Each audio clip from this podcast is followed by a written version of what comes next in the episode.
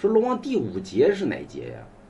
第五劫呢是人正常经历的一个劫，如果这个劫过去了，对吧？你日后再经两劫，你就可得道成仙。如果这劫过不去，那完了，对吧？那你就过不去了。比如说第五劫是哪个劫？咱们前面不是给大家讲过，人得经五劫嘛，最后一劫为土劫嘛。所以土劫者若过去了，你再经两劫，比如说雷劫、电劫，对吧？或者哪劫，你就你就得道成仙了。如果土劫过不去，那你就埋土里边，对吧？这这尘归尘，土归土嘛，这土劫嘛，对吧？所以五劫人手上七劫，而第五劫者就是土劫。